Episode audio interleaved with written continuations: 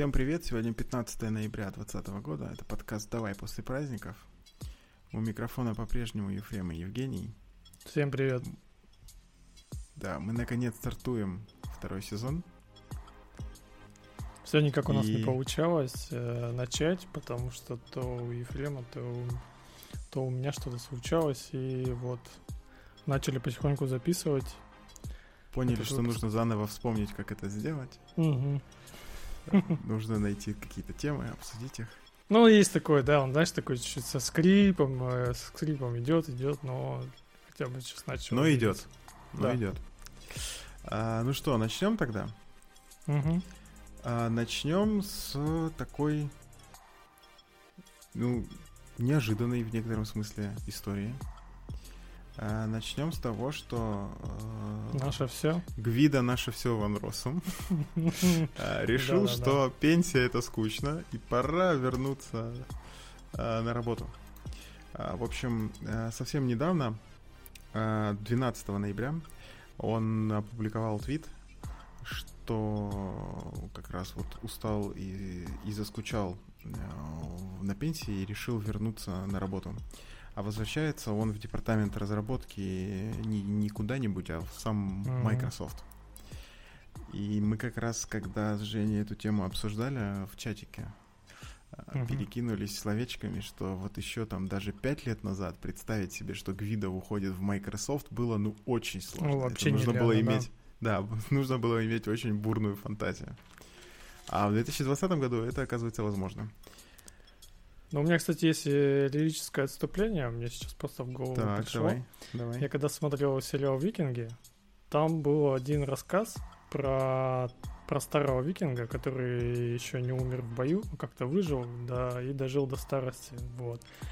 И он рассказывает историю, что старый викинг, ну, типа, уже, как у них считается, на пенсии, что он такой уже немощный и слабый, заставлял своих слуг поднимать э, его доспехи на гору и скидывать их вниз, чтобы он слышал, как идет типа битва. Ну, типа, что представляешь, что идет битва, знаешь, они там бьются друг от друга, доспехи, и получается, что вот такой, типа, звук, э, как в битве, вот. И молодой викинг говорил, что он, типа, себе не хотел такого. Так вот, э, с Гвида не получится ли то же самое, что он, наверное, сидел, пытался что-то сделать и решил вернуться все-таки обратно куда-нибудь, например, почему бы и не в Microsoft. Слушай, да, я думаю, что он вот действительно заскучал, а тут наверняка его все это время, что он сказал, что я ухожу, все, mm-hmm. мне все надоело, а его бомбили всякими разными предложениями. И тут, скорее всего, совпало, что он понял, что он заскучал, но и предложение было интересное от мелкомягких. Обещает он нам в этом коротком твите, что будет делать, э, будет работать все еще над питоном и будет делать его круче и не только под винду. Скорее всего, э, речь пойдет про использование питона внутри Азура, там что-нибудь, какие-нибудь улучшения нас ждут, скорее всего. Но я думаю, что и другие там облака тоже э, не останутся. Ну, ты помнишь, когда улучшений. Microsoft купила же этот GitHub, так, давай, как раз хотел про это поговорить. Вот, Microsoft купила GitHub, соответственно, все вот это вот. Ну, то есть они зачем покупают? Они хотят пойти вот, видимо, туда, вот этот в open source. Ну, я бы сказал, что они уже активно идут, уже, уже семимильными шагами делают дофига всего полезного. Да, но как оно все внутри будет? Ну, соответственно, у тебя все внутри в, продуктах э, добавится интеграция всего этого GitHub.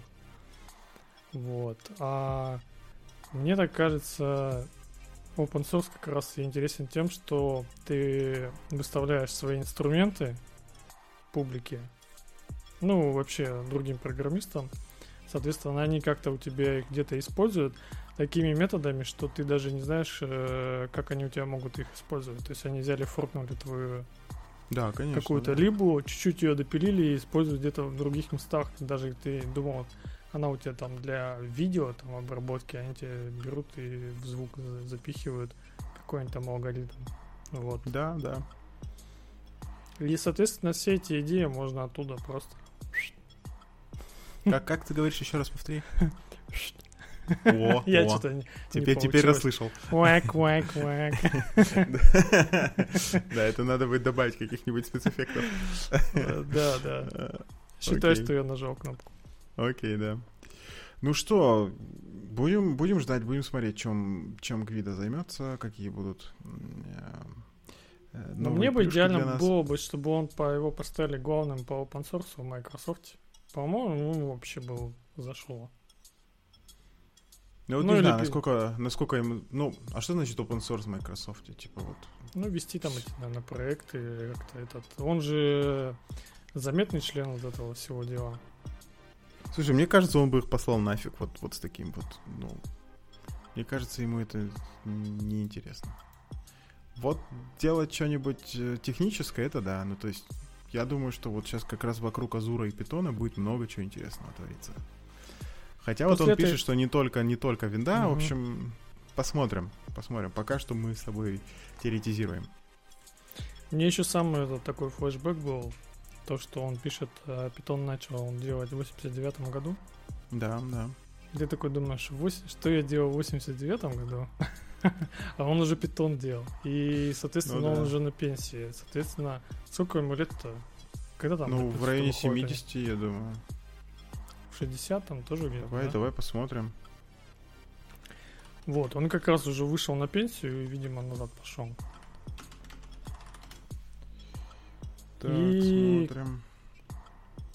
Так вот, э, О, 60, 64 года ему. так вот думаешь, у меня я начал где-то с 2005-2006 работать. Ага. И получается, если вот так вот отмотать, сколько там еще работать осталось? А, ты вот в каком смысле? Да, да, да, да, да. Ну, то есть, да, даже для проекта. Ну, нам-то еще сколько? Еще лет 30, нормально. Конечно. Ну, Я думаю, даже больше. Я планирую побольше. Так что я думаю, как раз э, на этой вступительной теме можно перейти плавно к следующей. О, да, это хороший, хороший переход к следующей, это правда. Следующая у нас э, такая...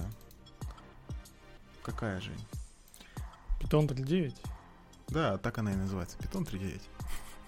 В общем, 5 октября зарелизили стабильную версию 3.9 питона а, с с одной стороны, с большим количеством изменений, а с другой стороны, а, видно по списку изменений, что они такие и на стабильность направленные тоже. Э, Добавили немножко сахара, э, добавили немножко полезных фич и полностью взяли и переписали парсер. У нас теперь пек парсер в CPython. Мы про это отдельно поговорим, немножко более подробно, чем обо всем остальном. А, Но сделаем это попозже. А пока что пробежимся по основным фичам. Ну что, я вот смотрю, э, я когда читал первые вот пепы, которые вошли в 3.9, и смотрю Мгм. так, синтаксический сахар, синтаксический сахар, синтаксический сахар. Попробуй э, быстро, кстати, проговорить там раз пять это словосочетание, и это отличная тренировка дикции. А, И наконец-то дошел до чего-то нового, и это был э, этот самый пек парсер, ну вот для до, до чего-то такого большого. Но кроме этого, конечно, кроме сахара добавили, еще изменили API стандартных э, типов и добавили парочку новых интересных методов. Давай быстренько пробежимся и расскажем, что там творится. Ну, у словарей появилось, э, появился оператор объединения. Ну, я его давно ждал. на самом Да, деле. да, Иногда он- он- хотелось. Да, это правда. А, что это такое? Это такой апдейт, который не изменяет э, объект in place. То есть есть у нас два словаря, мы берем и объединяем их с помощью вертикальной черты и получаем в ответ словарь, который является по факту апдейтом первого операнда над вторым, да? Но при этом операнды никак не меняются. И это удобно, когда вот нужно а, ничего не меняя, получить объединение двух словарей.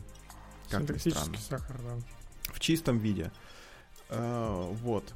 Э, Дальше у нас сахар э, с одной стороны, а с другой стороны его можно немножко как улучшение стандартной библиотеки рассматривать. Появились дженерики в тайп-хинтах. Вот в некоторых языках вообще нет э, дженериков, а у нас тут тайп-хинты э, дженериками обзавелись.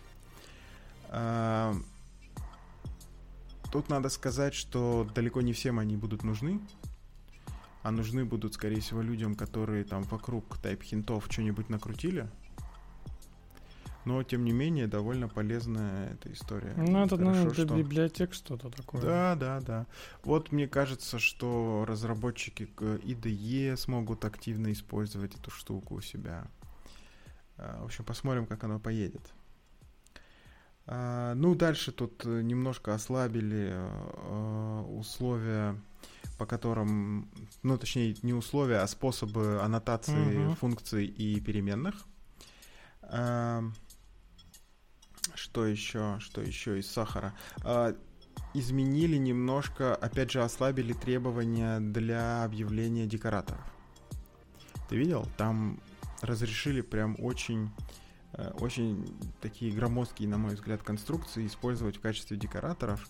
А, вряд ли вот мне это будет нужно на текущих проектах но тем не менее, вот читаешь так пеп и понимаешь, что, ну, наверное, людям это вот в каких-то очень специфичных случаях будет полезно. Я пока таких случаев для себя не нашел. Не знаю, даже смотрю сейчас этот пеп, там он прям очень маленький. Ну, ну он маленький, так но... закинули, потому что его маленький. Не, ну он там, там, там очень простое изменение. Там теперь можно, типа, условно, тюпол использовать для того, чтобы декоратор объявить, понимаешь? Uh-huh. А, вот, ну, зачем это? Читать мне, как мне кажется, сложнее такой код. Или, может, я не привык, или, может, я старпер просто, я не знаю. Но вот чисто визуально, но оно мне не нравится.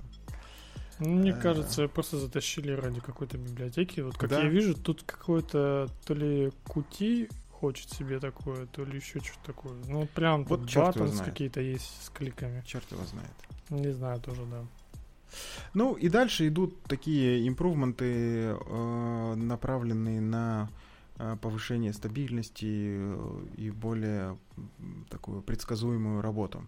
Ну, например, исправлена ситуация, когда интерпретатор несколько раз в одном и том же процессе инициализируется, а перестала утекать память. Представляешь, как здорово? Uh-huh. То есть берешь, берешь ты какой-нибудь, не знаю, там, э, как concurrent futures или мультипроцессинг по старинке или еще что-нибудь такое. И теперь можно не переживать, что у тебя память потечет. А, вокруг этого, а, вокруг памяти есть еще улучшения в сборщике мусора. А, про них тоже подробно поговорим чуть попозже. Проапгрейдили поддержку юникодной библиотеки до 13 версии. Вот. И остальное уже такое прям по мелочи. А, ну, разве что э, можно еще назвать новый метод в интерфейсе для строк. Появился, появились методы, с помощью которых можно э, удалять префиксы и суффиксы у строк. Я посмотрел, можно было тоже. Этим, как он, тернарным оператором то же самое делать. Ну, конечно, это сахар тоже. а, но вот такой метод читать проще. Вот представь себе, что у тебя строчка, у которой написана точка, mm-hmm. а, там remove префикс или remove suffix, да? Вместо того, чтобы читать вот этот тернарный оператор, который там не всегда в строчку влезает, да, там если у тебя это длинное какое-нибудь выражение, там длинные имена переменных. А, а так будет удобно. Ну, все тогда. Что ты скажешь вообще? Ты, ты, ты успел что-нибудь потрогать? Есть что-нибудь, что для тебя вау-вау? Я на самом деле больше 3.8 ждал, 3.9, ну, такое минорное. И да, 3.8 тут... мне, наверное, интересно, эти были... Слышал ты, не слышал эти контекстные переменные? Да. Да, это, вот. это было существенно. Самое интересное для меня это было и все. Ага. Э, да, тут еще, кстати, можно сказать, что изменилось э, с 3.9 питона, изменилось расписание, в соответствии с которым будут э, публиковаться новые версии. А, если коротко, то перешли на 17-месячный релизный цикл, по истечении вот этого промежутка будет выходить новая версия. Ну вот, э, теперь я думаю, что полностью мы покрыли угу. все интересные нововведения. Пойдем дальше тогда. Обсудим эти. Обсудим ну, эти. Новые процы. Новые процы, да, уже все, кому не лень про них поговорили, лента пестрила прям. Ну ладно, мы просто с тобой поговорим про самые интересные вещи. Просто пойдем по фактам. Самое, что цепляющее, это же, конечно, когда у тебя на 25% э, самый, самый легкий и самый маломощный ноутбук на новом и самый дешевый. Самый дешевый обгоняет у тебя 16-дюймовый какого он там, 19 -го года выходил, да, который да, да. прям прошка. Да, ну, такая который... тоже стартовая прошка, по-моему, там какая-то. И это прям впечатляюще. И самое интересное да, речь, из короче, этого, что давай... там вентилятора нет. Вот. Да, да, да. Давай быстро напомним вот для той части аудитории, которая вдруг не следит за mm-hmm. а, новинками от Apple. Короче, э, какого там 10 ноября была третья презентация за, за эту осень у Apple, и они показали новые маки, и, кстати, не только маки, но самое интересное маков касается. А, они, наконец, выпустили десктопный и ноутбук, и десктоп и ноутбуки на собственном процессоре. Называется он M1, и по их заявлениям, вот он, как говорит Женя, быстрее чем процессоры от Intel э, предыдущих поколений, которые вот самые топовые, самые крутые для прошек сделанные, mm-hmm. и там i7, i9 и так далее. А, когда мы это слушали, э, э, вау-эффект, конечно, был, но я так в себе в голове думал, ну ладно, сейчас подождем, пока будет ревью, мало ли что они там говорят, там маркетинговый булшит, еще что-нибудь такое, посмотрим. И тут выходят бенчмарки от чуваков, которые взяли и провели тесты. И оказывается, что вот этот Air, который стоит сколько там, 900 долларов, да, или 700 долларов Нет, это 800. начинается. Это 800. 800. Окей, окей, 800 долларов. Он, типа, уделывает прошлогоднюю прошку, которая стоит там, сколько там, 3,5-4 тысячи долларов. И вот это, конечно, Вау. это впечатляет. И при всем при этом энергопотребление еще уменьшилось, да, там в два раза увеличилось mm-hmm. время э, автономного просмотра видео. Опять же, это очень специфический бенчмарк, синтетический и в жизни мало встречающийся, но тем не менее э, он повторен вот на двух железках, и одна, оказывается, в два раза дольше живет, чем другая. Это круто. Это вот тот случай опять, когда твоя железка превратилась в тыкву. И ты хочешь сразу, да, да, да, хочешь сразу пойти и купить что-нибудь новенькое. Но ожидания Но особого, думаю... ожидания особого не было по поводу того, что из армов я видел только эти Raspberry Pi, всякие ардуины, но они всегда такие были дешевые, маломощные, и ты такой ну, думаешь, подожди, ну, ты сделают видел... они на ARM. Ну, типа, ну и что там будет? Подожди, научно. подожди, ну ты видел, ты видел iPad. Ты видел iPhone. Они же на, на армах, они же давно Ну, имеется уже... в виду десктопную. Ну да, да, это да. Если не а, считать... Действительно, то... если говорить про угу. архитектуру процессора, то это не просто процессор, как они, как они называют это Union Board, да, или что-то как-то так оно называется. Суть в том, что там на одной плате внутри одного ядра собраны м- центральный процессор, графический процессор, а, Нейро. нейропроцессор, для, для нейросеток а, и а еще и оперативная память. И еще там одна какая-то штука, там у него security. Security, а, да, да. То есть... или как он там называется. А я уже, а я уже даже не помню, да. Эм, Т2 чип, который был на предыдущих поколениях, э, теперь не нужен, за ненадобностью отсутствует. Вот, и вот все это, делается. Как раз да, да, да, да, да, да. И все делается внутри вот этой вот платформы. А, ну, и тут становится понятно, почему энергопотребление уменьшилось, да, то есть у тебя нет уже на материнской mm-hmm. плате такого количества элементов, каждый из которых нужно отдельно питать. И чисто теоретически понятно, почему скорость увеличилась, да, потому что не нужно перегонять данные, опять же, между разными объектами на плате. А, ну и еще существенный фактор состоит в том, что процессор этот э, по 5-нанометровому техпроцессу сделан. И это если я не ошибаюсь, первый десктопный процессор, да, вот на 5 нанометрах. Или у Qualcomm было что-нибудь такое? Я, ну, Или может, у ARM мобильные было есть. что-нибудь такое. Мобильные, Ну, может, есть, да. Мобильные разве что, да. А, в общем, уменьшение форм-фактора, оно тоже, конечно, влияет, ускоряет и убыстряет. Но в целом это очередной шаг в сторону существенного апгрейда железки Мгм. и избавления компании от э, внешних зависимостей типа Intel, которые там вовремя не поставляют э, процессор или могут как-то сорвать процесс поставок. что скажешь, когда пойдем обновляться? Подождем прошки? Я думаю, смысле, что большие прошки? года два ждем. Года два Пока ждем, это- да? Пока вот этого никому не стоит жить во время перемен, никому не советуется жить во время перемен, знаешь, там надо было, как он там, не помню. Да, это, это Полезно. то ли японское, то ли китайское проклятие, чтобы ты жил в эпоху перемен, звучит, да? Так. Да, и как раз э, какое-то количество софта все еще не будет поддерживаться. То есть они основные вот эти профессиональный софт свой, они, по крайней мере, адаптировали.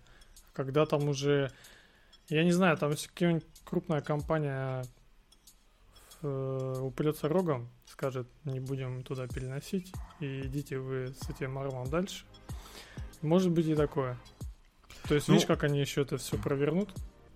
Слушай, вот с одной стороны, да, но, но нет.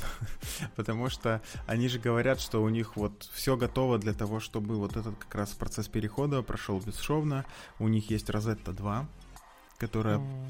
помогает транслировать код под разные э, архитектуры процессора.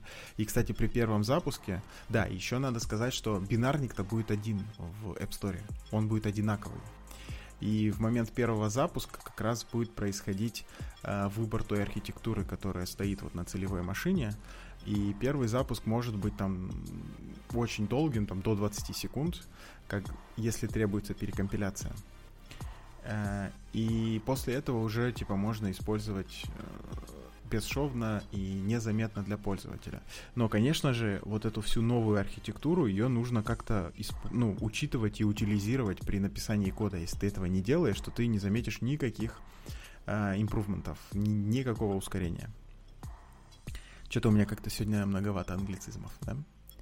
Э, Давай я добавлю. Я вспомнил, когда нам показывали на одной из презентаций, помнишь такую вещь, называется каталист, да, которую да. ты просто ставишь чекбокс э, при билде, и у тебя делается сразу и для iOS, и для этого, и для, Для Ма- macOS, для macOS. да, да, Ну да. так и спустя два года после этой штуки, которую Да, они кстати, мы ничего не увидели, да. мы особо ничего не увидели. Я вот тоже думаю, что оно может, э, если они не будут прям поторапливать, Слушай, ну там я думаю, что дело в том, что не только процессор, что там еще и нужно, нужно же следить за, эм, эм, за тем, что у тебя монитор большой, то есть там UI нужно менять у приложения, довольно сильно адаптировать его.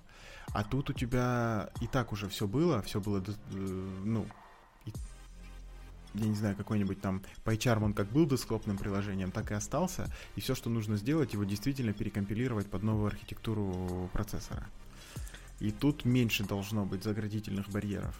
Но действительно проблемы могут быть. Вот интересно будет посмотреть, как этот процесс пойдет, как, как он будет Мгм. развиваться и как закончится. Самое-то классное, что у них? Самое крутое, то, что мы не упомянули, это то, что у тебя все iOS-приложения будут О, да. Это у тебя просто на перешел на другую архитектуру, а у тебя там просто уже есть весь нужный софт. Да, Но он тоже- это про- Он тоже говори. такой iPadный там и iOS. И он заточен на вот этот.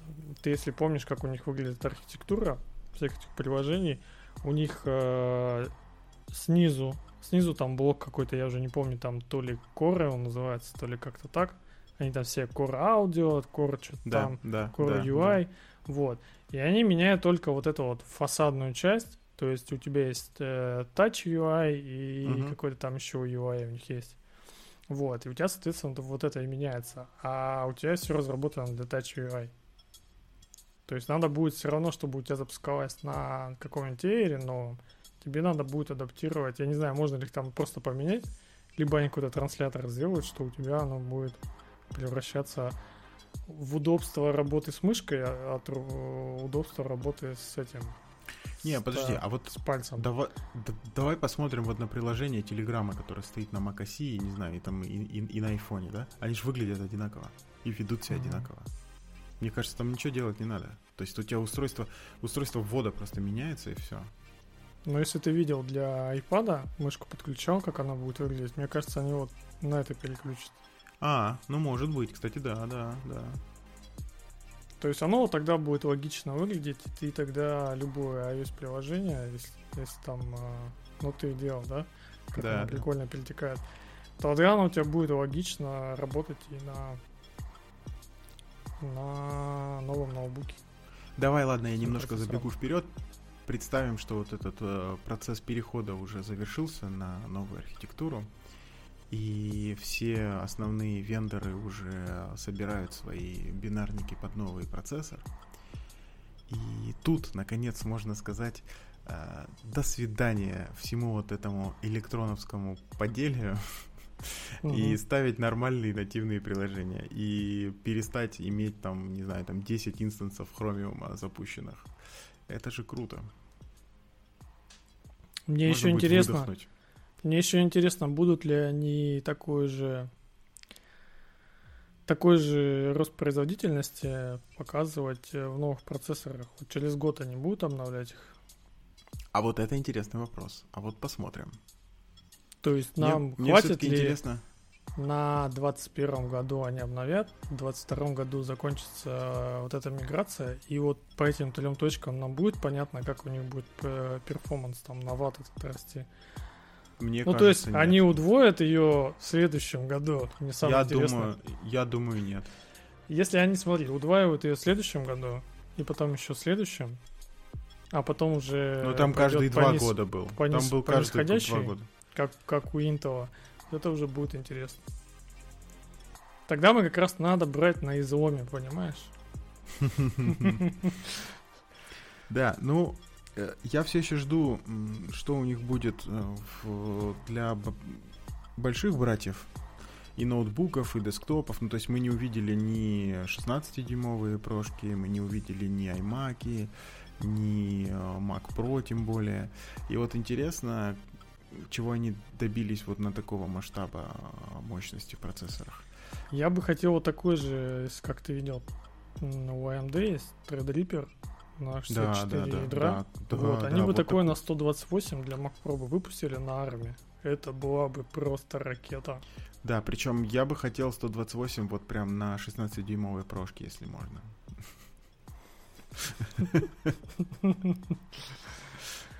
Ну, это тебе, видимо, Ну, хотя бы, хотя бы 64, водянку его ставить. Приходишь домой, ставишь на водянку, и он у тебя работать начинает нормально.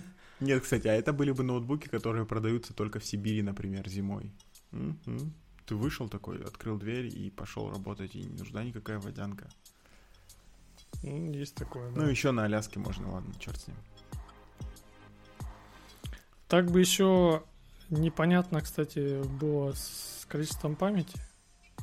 То ли она там дорогая, то ли невозможно сейчас сделать на кристалле на вот то, ли это, маленьком... то ли это просто маркетинг, все понимаешь? Все Если сразу, сразу поместить там 32 гигабайта, то через год ни у кого не будет э, необходимости апгрейдить ноутбук. А так все э, сейчас все пойдут э, и поменяют, а через год выйдет 32 гига и еще раз пойдут поменяют, понимаешь? Ну, это как раз э, любое, любая фича как раз у тебя будет продающий. Да, да, да. Ну, я не знаю, кстати, там память, наверное, на 16, как ты говоришь, все на одном чипе. И все, я, кстати, этот пропустил, не стал тебя перебивать. Очень похоже на... Когда ты смотришь на ядро Linux, там, я, я помню, начинается книжка, или не ядро Linux, операционных систем. Я помню, да. что начиналось, есть у тебя монолитное ядро, и вот эта вот и модульная архитектура. Uh-huh, uh-huh. Там как раз разбирается, что у тебя в каких случаях лучше. Ну, просто характеристики даются. И тут примерно то же самое, что у тебя есть сок, система он, он чип. И вот, вот такая штука, когда у тебя есть мат, материнская плата, и в нее типа модули втыкаются. Это вот оперативная память, жесткий диск, и вот и процессоры можно менять. И что в этом, в этом случае лучше? Вот для ноутбуков, наверное, лучше вот эти соки. Сразу себе берешь нормальные и все. Ну, а смотря вот какой... эти профессиональные, а они как раз вот, видимо, лучше вот такие вот модульные. Хотя я не знаю. Слушай, зависит, зависит от того, какой параметр ты оптимизируешь. Если ты хочешь э, настраиваемость, да, там, или, или там более-менее дешевый апгрейд, то тебе, конечно же, система вот такая с материнской платой, она выгоднее, потому что ты взял, заменил э, процессор или добавил оперативной памяти, и все хорошо. И вот тут, кстати, надо вспомнить последний релиз э, процессоров AMD, э, когда они показали новую линейку, и оказалось, что она работает со старым сокетом. То есть там mm-hmm. последний процессор от AMD можно было использовать с материнской платой там, за 3-5-летней давности, и это очень круто. А, ну вот.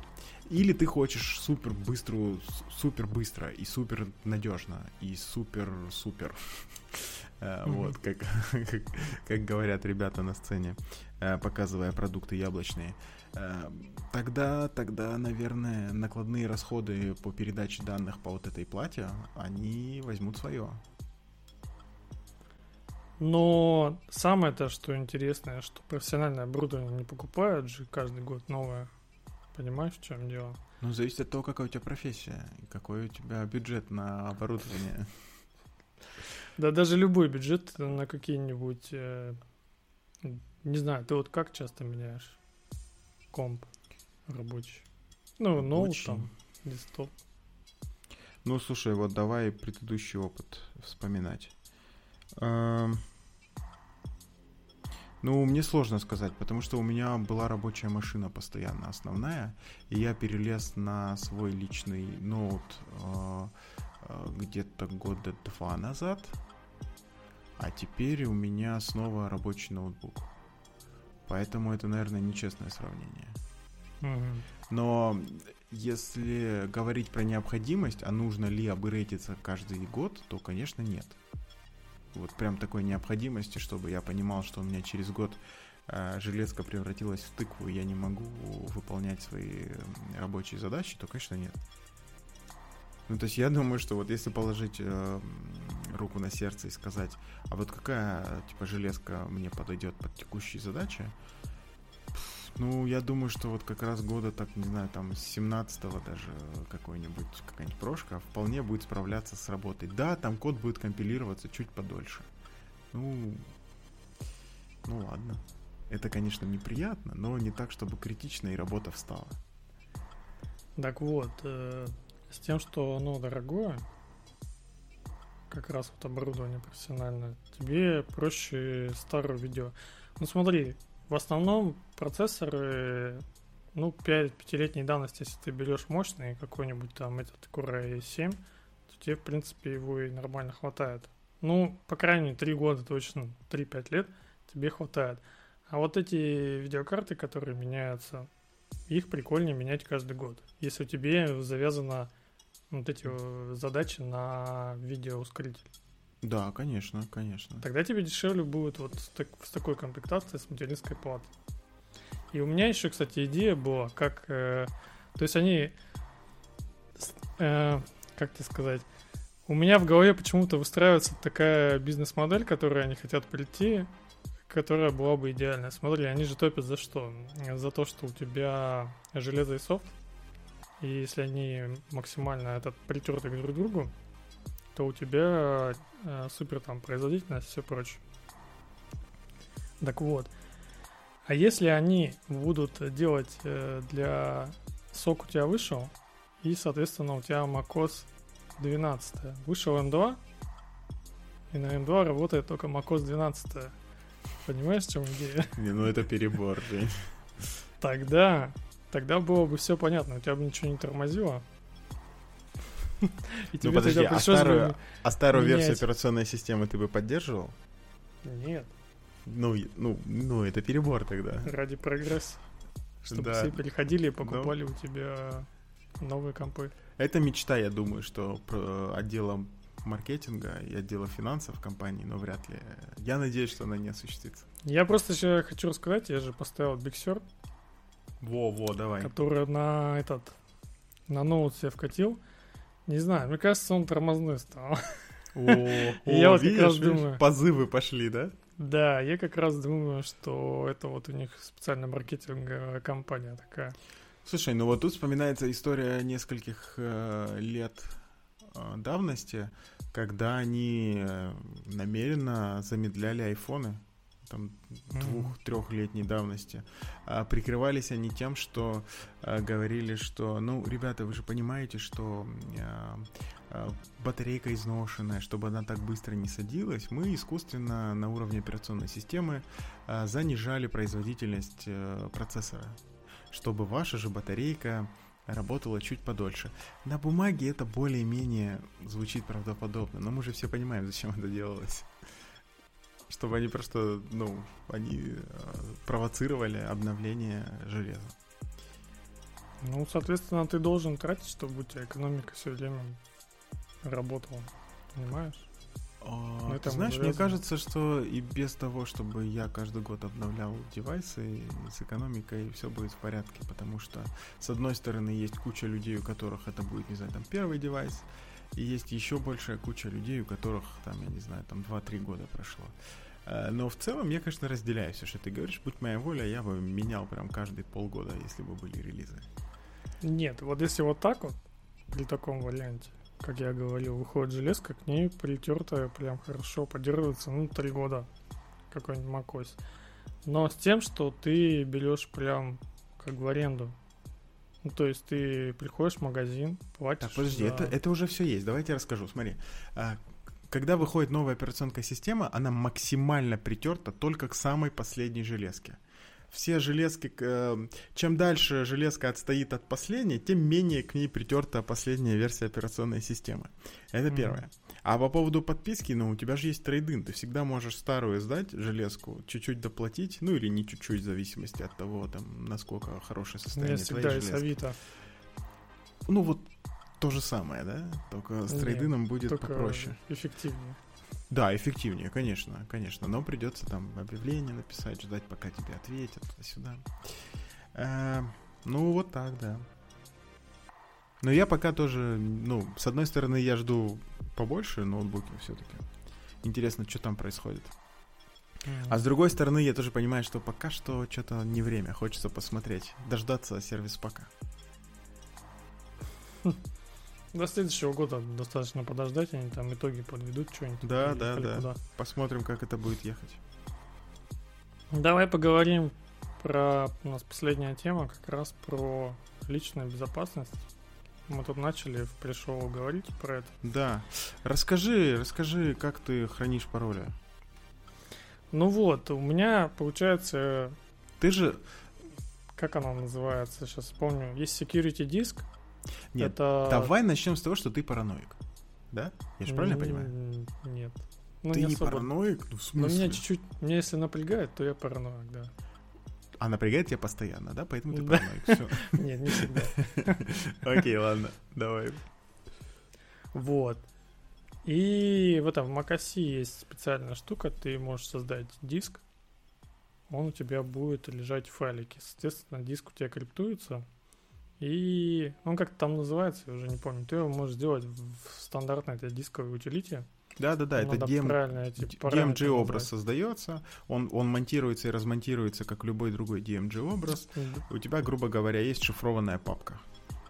И у тебя там, как он выглядит на диске, у тебя он выглядит как обычный э, файл, но когда ты его примонтируешь, он выглядит у тебя как папка с этими, с бинарными чанками. Ну, имеется в виду зашифрованными. ну, с Ну бинарями, и, да. соответственно, туда я этот, э, закинул все свои книжки, э, всякие штуки, которые не хотелось бы, чтобы их индексировали. И, в принципе, выложил на Google диск. У меня, в принципе, вот такой вариант хранения сейчас. Ну, то есть у тебя это все синхронизируется между девайсами. А смотри, вот ты шифруешь на одном устройстве, отправляешь это на Google Диск, потом скачиваешь, а расшифруешь ты как? Господи, расшифровываешь. У тебя там пароль вводится везде или как? Какое там шифрование у тебя? Ну, когда маунтится. Да, да, да. А он запоминает пароль в этот key, keychain, Но... его юзает. Так. Ага. А, ну, я его помню. Окей. А на винде ты тоже можешь э, его замонтировать, примонтировать. Ну да. Размонтировать. Угу, окей. Это такой, короче, способ э, еще более параноидальный для хранения паролей. Мне, мне, мне прям нравится. Ну, то есть ты не используешь ничего такого э, специально придуманного для, этого, да? Ничему типа не доверяешь, используешь просто Google Диск, даже если у тебя его взломают, у тебя этот файлик зашифрован, и никто ничего не поймет. Идеально было бы, знаешь, как раньше делали шпионы, что у тебя, в принципе, у тебя должен быть э, идеальный как бы источник, который везде одинаковый да, допустим, они брали для этого, для этого брали Библию, там определенная так. редакция, они обычно все выпускались. И этот, э, и в Библии Шифр там какие-нибудь... И нет, и в Библии ты можешь прям использовать какие-нибудь... Ну, то есть ты запоминаешь страницу, понимаешь, запоминаешь какую-нибудь да, страницу, да. там, или псалом, или еще что-нибудь, и уже в нем уже знаешь, какие цифры применить. Ну, то есть вот эти вот все знания, куда у тебя смапить эти данные, чтобы они у тебя стали информацией, угу. вот, ты как раз хранишь, э, где у тебя эта значимость. Ну, то есть, э, куда их мапишь, в Библию там, или еще куда-нибудь. Или там на какую-нибудь там любимую твою книжку, там, не знаю. Ну, понятно, да. То есть, ты, грубо говоря, придумываешь везде, кодировщик да. и, ну, то есть систему Даже если все упадет, то у тебя книжка остается, и ты восстановишь в любом случае. Да, но это, наверное, для какой-нибудь очень э, важной такой э, информации подходит, а не для, не знаю, там, пароля от э, сервисов, которые ты залогинился один раз в жизни, чтобы что-нибудь посмотреть. Ну, это все как эти в каких-нибудь романах. Вот такая комбинация выглядит очень хорошо. Да, да, да. А я вот э, использовал Keychain Макосевый для того, чтобы пароли синхронизировать. И все бы хорошо, он работает, и даже в последней версии uh, iOS он начал подсказывать, когда не очень хорошие пароли используются, не очень надежные в смысле. И казалось бы, все хорошо, но как только у тебя появляется какой-нибудь э, девайс вне экосистемы яблока, у тебя начинаются проблемы. Что кейчейн там не работает. И вот э, тут приходят на помощь какие-нибудь кроссплатформенные решения типа там OnePassword и так далее. Но я пока что остановился на open source Bitwarden. И тут меня напрягает то, что это JavaScript. Mm. И какой-нибудь... И этим все сказано. И, и, и этим, наверное, все сказано, да. А, но существенный плюс состоит в том, что это все-таки open source, и я могу даже вот если говорить про десктопные версии, то я могу даже приложение не скачивать и устанавливать, а склонировать с GitHub и собрать его самостоятельно. Mm-hmm. И этот, э, этот момент мне очень нравится. Вот, э, я завел их два, один вот личный, второй для корпоративных всяких целей. Ну, в смысле, на, на рабочем аккаунте его использую. Все рабочие пароли тоже у меня хранятся там. И там, естественно, двухфакторная авторизация везде, короче, все прям секурненько. И все выглядит хорошо. Но все равно вот у меня вот эта мысль в голове о том, что, черт возьми, это JavaScript, JavaScript, это JavaScript. Mm-hmm. И там, естественно, десктопное приложение электроновское со всеми вытекающими. Оно, конечно, очень легковесное, там очень небольшая функциональность у этого приложения, да, потому что все, что нужно тебе, э, спрашивать э, мастер-пароль при входе, и уметь разбивать там на несколько категорий вот эти все логины, логины и так далее. То есть там никакой особой логики нету, и вроде бы как а, вот эта хромиумная машина электрона, она настроена нормально, на не очень прожорливый режим, mm-hmm. но тем не менее мое отношение к этому всему не очень, не очень позитивное. Э, я, короче, какое-то время вот сейчас поживу на, на этом, на всем, посмотрю, как оно едет. И, и посмотрим, что дальше делать. Может быть, действительно перейти вот к варианту, который ты предложил в пришел, э, когда у тебя хранится на вообще нескольких публичных э, облачных сервисах чего-нибудь. Mm-hmm. И вообще эти куски разделены как-нибудь логически, типа там э, соцсети вот здесь храним в одном месте, э, банковские какие-нибудь пароли вообще храним в голове и только там. Э, и дальше у тебя идет разделение, там, я не знаю, на всякие ненужные нужные ресурсы, и они все на разных дисках и синхронизируются каким-нибудь скриптом. Короче, у меня еще один вариант появился сейчас в голове. Где-то есть у тебя Facebook. Ты можешь, знаешь, что сделать? Ты можешь э, все свои пароли, ну, типа, в, в строчку сделать. Ну, логин, пароль, логин, пароль на каждой так, строчке. Так, так, Пройтись этим GPG. Так. И выложить в Facebook, прикрепить э, пост к профилю. И у тебя будет везде, считай, синкаться. Ну, это что же самое, что с твоим гуглом. Да, да. Ну, ГПГ да, да. у тебя везде есть. Ну, один из вариантов реализации. Ну да, Он да, на да. Linux, везде, на macOS есть. Ты Facebook у тебя практически всегда будет доступен, если тебя только не заблокируют аккаунт. Что тоже может быть. Тогда мы можем мне несколько сетей размазать, да и все. Перепостим конечно. в Твиттер еще куда-нибудь. Все у тебя хранится. Ну, только как обновлять, он пост, наверное, можешь редактировать. Вот все. Пожалуйста. Ну, это не очень, не очень будет удобно. Это надо его скачивать, расшифровывать, дописывать, зашифровывать, обратно прикреплять. Слишком много Вот, а действий. дальше ты можешь тут софтину свою сделать. Когда Вот, уже будешь вот, да. уверен.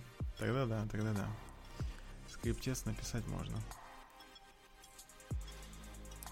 Хороший, наверное, вариант. Так что я предлагаю, наверное, Пусть кто-нибудь реализует из наших слушателей, а мы посмотрим на него, да? Да. Ну, потому что писать такое что-то прям влом. Когда есть готовое решение. Э, Окей. Ну что, будем заканчивать тогда? Мгм. Всем Давайте спасибо тогда. и до скорого. Всем пока.